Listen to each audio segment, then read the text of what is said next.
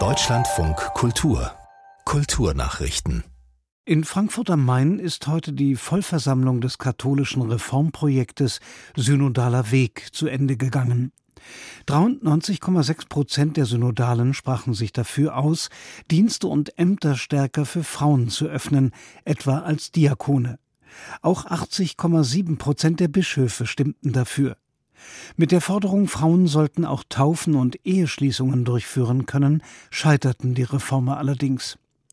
Im Herbst sollen die Reformgespräche nun in kleinerem Kreis fortgesetzt werden. Klaus Hofmeister, Georg Betzing, der Vorsitzende der Deutschen Bischofskonferenz, betonte, dass in Frankfurt wegweisende Ergebnisse erzielt werden konnten. Das zeige den Gläubigen und der Öffentlichkeit, diese Kirche ist fähig zur Veränderung. Auch Synodenpräsidentin Irme Stetter-Karp sprach von einem Erfolg des synodalen Weges. Allerdings hätte sie sich mehr gewünscht. Es sei nicht gelungen, die katholische Kirche in Deutschland strukturell wirklich zu verändern.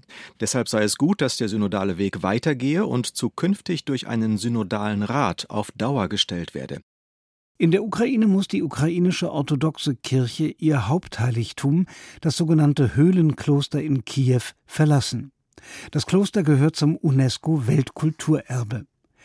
Die ukrainische orthodoxe Kirche hatte sich nach Kriegsbeginn vom Moskauer Patriarchat losgesagt. Außerdem gibt es in der Ukraine noch eine weitere orthodoxe Kirche, die von der Regierung in Kiew unterstützt wird.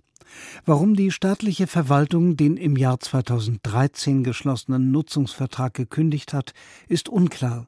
Die Entscheidung wurde mit Verstößen begründet, die nicht näher erläutert wurden. Der US-Schauspieler Tom Hanks ist bei der Vergabe der Razzies, der sogenannten Anti-Oscars, mit zwei goldenen Himbeeren bedacht worden. Für seine Darstellung des Managers von Elvis Presley in Elvis wurde er als schlechtester Nebendarsteller und als Teil des schlechtesten Leinwandpaares ausgezeichnet. Neben seinem aufwendigen Make-up hob die Jury auch seinen lächerlichen Akzent in der Rolle hervor. Zum schlechtesten Schauspieler wurde Jared Leto für seine Rolle im Superheldenfilm Morbius gewählt. Die Goldene Himbeere für den schlechtesten Film ging an die Marilyn Monroe Biografie Blond.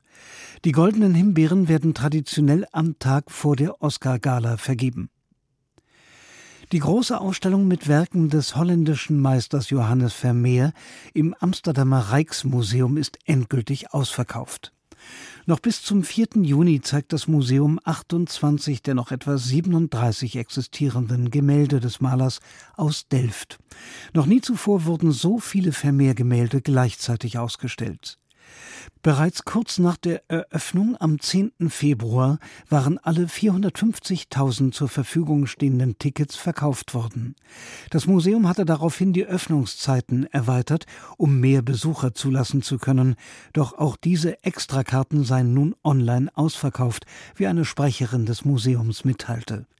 Für diejenigen, die keine Karte bekommen konnten, bietet das Museum eine Online-Ausstellung an. Unter dem Titel Näher zu Vermeer sind alle Bilder detailliert zu sehen.